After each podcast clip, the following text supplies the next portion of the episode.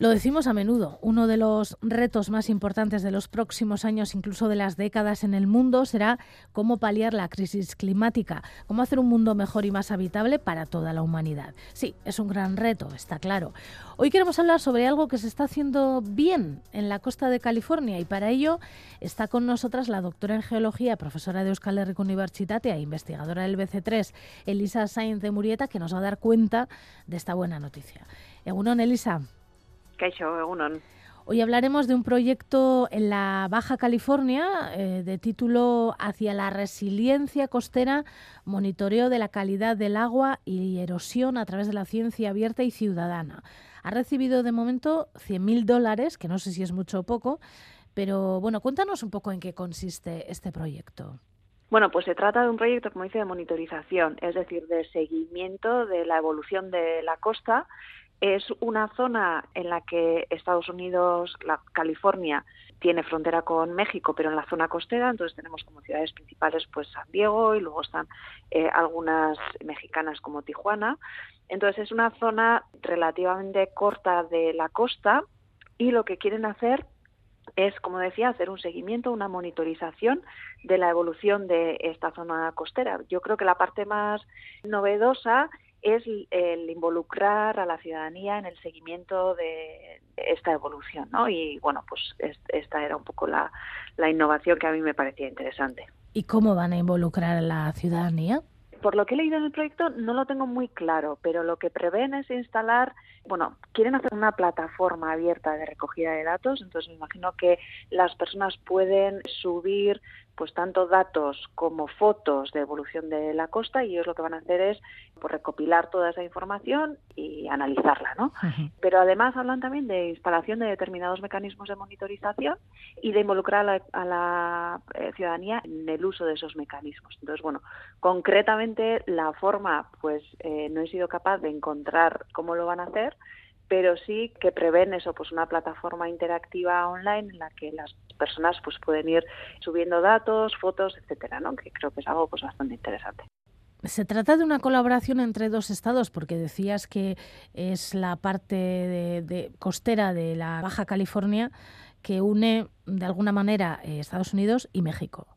Eso es. Entonces, una de las eh, instituciones que está involucrada en este proyecto es una red más que una institución, que se ha constituido en foro permanente y que lo que busca a través de este foro es mejorar la gestión de lo que ellos llaman aguas binacionales, ¿no?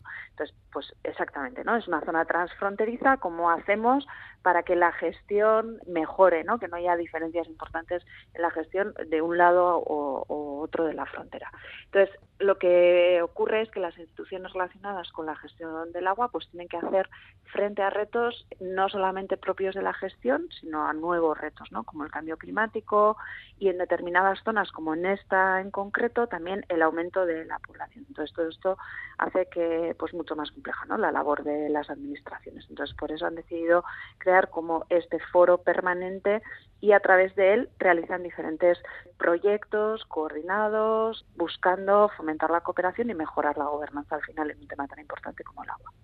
Sí, es una zona muy poblada y además el nivel del mar ha comenzado ya a subir. Efectivamente, el nivel del mar está subiendo globalmente, en algunas zonas más que en otras, pero claro, las zonas que concentran grandes poblaciones, como es el caso de, de esta zona transfronteriza, ¿no? que, en la que viven más de 6 millones de personas y durante esta década se prevé que puedan alcanzar 7,5 millones. ¿no? Además es una zona económicamente muy, muy activa, eh, que, bueno, pues un polo de atracción al final ¿no? para las personas como decía, el aumento del nivel del mar es un fenómeno global que ocurre de diferente, tiene una magnitud diferente en función de, de, las localidades concretas que miremos, pero bueno, en esta zona es verdad que tenemos mucha población, activos económicos importantes en las zonas costeras, una zona transfronteriza con infraestructuras de transporte importantes, entonces pues todo lo que tiene que ver con riesgos costeros en un contexto en el que el nivel del mar está aumentando, pues es uno de los aspectos más claves. Además, en este caso no están mirando al riesgo de inundación, o sea, parece que el problema, uno de los problemas graves que tienen en esta zona es la erosión, es decir, que el avance del nivel del mar al final está haciendo retroceder la línea de costa, ¿no? Y esto es precisamente una de las cosas que quieren monitorizar. Elisa, también será una manera de preservar las especies que viven allí, ¿no? Hombre, pues eh, la biodiversidad al final no entiende de fronteras y yo creo que todas las iniciativas que ayuden a una gestión más coordinada, pues tanto de aspectos relacionados con el cambio climático eh, exclusivamente como con, otros relacionados como la, eh, la, protección de la biodiversidad, pues este tipo de iniciativas son muy favorables, que duda cabe. El proyecto creo que tiene fases diferentes. Eso es, entonces lo que prevén es empezar con un análisis de vulnerabilidad. Esto es algo que lo hacemos bastante también cuando eh, estudiamos el cambio climático. ¿no? Lo primero es ver cuáles son los peligros del cambio climático, cuáles son los riesgos que, que se pueden generar y queremos ver también cuál es la exposición, es decir, qué está en el camino de esos riesgos, ¿no? ¿Cuál es la población existente? ¿Qué tipo de estructuras de vivienda, de comunicaciones tiene esa población? Y cómo pueden verse afectados por estas amenazas, ¿no? Por estos peligros climáticos. Entonces, empiezan haciendo un análisis de vulnerabilidad.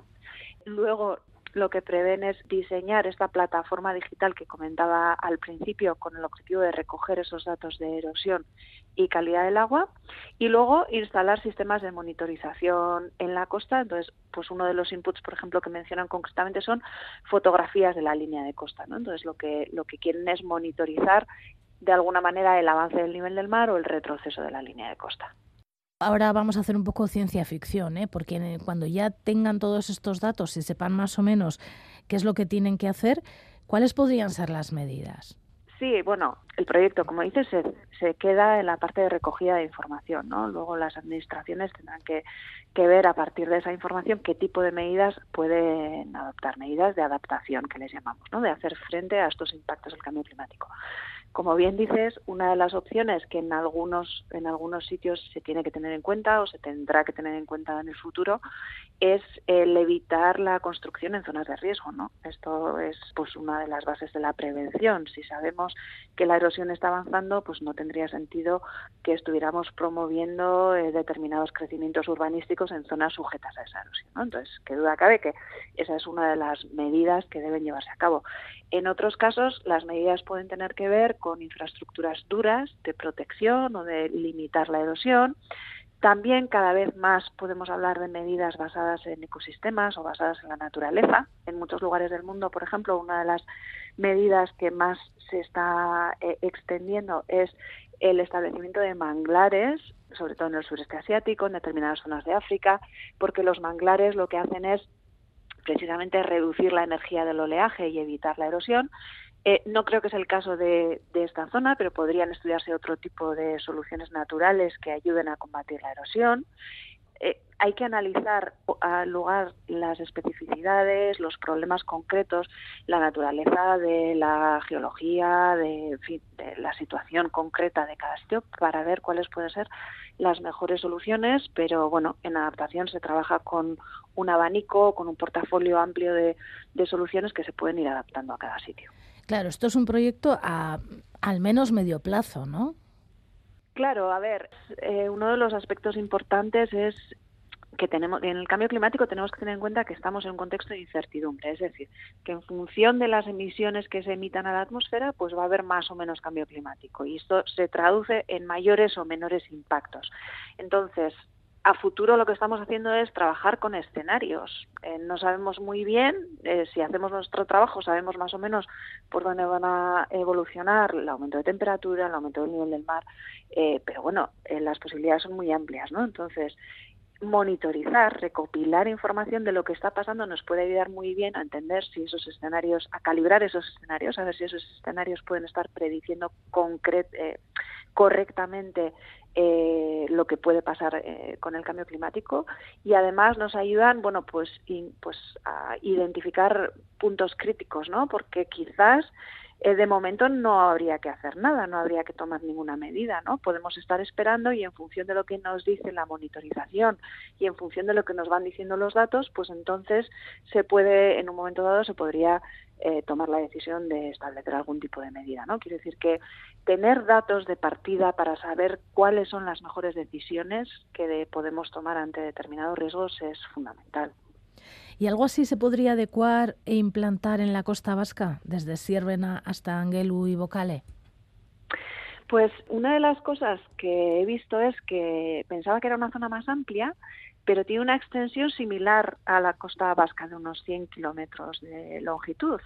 Eh, lo que pasa es que obviamente tiene unas características mm, tanto geográficas como sociológicas como económicas muy diferentes, ¿no? Pero la verdad es que aquí también existen bastantes iniciativas o diversas iniciativas de cooperación transfronteriza que quizás no son muy conocidas, empezando por la Euroregión, en la euroregión la forman eh, Aquitania, Navarra y la Comunidad Autónoma del País Vasco, aunque quizás las prioridades aquí son diferentes y los proyectos están más orientados a a fomentar el conocimiento mutuo eh, desde el punto de vista del lenguaje, cultura, eh, fomento de implicación de los jóvenes, eh, etcétera. ¿no? Existen otros proyectos europeos de fomento de la colaboración interregional, son los proyectos Interreg. Entonces, este tipo de proyectos lo que buscan es la colaboración entre instituciones o entre investigadores de diferentes sitios o regiones transfronterizas para fomentar precisamente el, el abordar pues, problemáticas que no entienden de fronteras, como la mayoría de las que tienen que ver con el medio ambiente. ¿no? Y dentro de,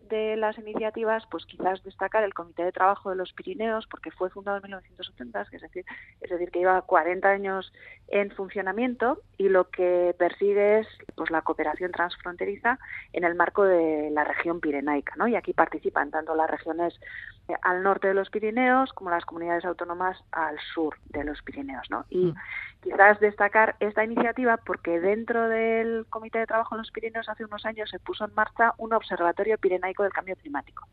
Y aquí lo que se han impulsado son diversos estudios de flora, fauna, de seguimiento de glaciares, pues para analizar eh, las implicaciones del cambio climático en, la zona pirenaica, ¿no? que creo que también es bastante interesante. Y por último, pues quizás mencionar una conferencia transfronteriza, UIñac, que se celebra en Irún cada dos años y que este año, eh, a final de año, se celebrará ya la, la sexta edición, que al ser una conferencia con una vocación científica, está más orientada al conocimiento que a la gestión, pero siempre hay un bloque que está dedicado a los gestores, donde la idea es pues compartir eh, buenas prácticas. Así que bueno, contamos eh, por aquí también con algunas eh, iniciativas de cooperación transfronteriza como, como país.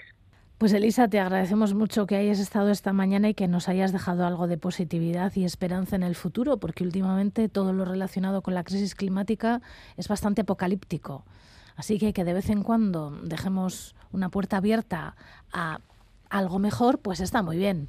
Bueno, pues seguiremos trayendo proyectos que, nos animen un poco a ver que, que, pequeñas cosas estamos avanzando. Es que ricas ahí.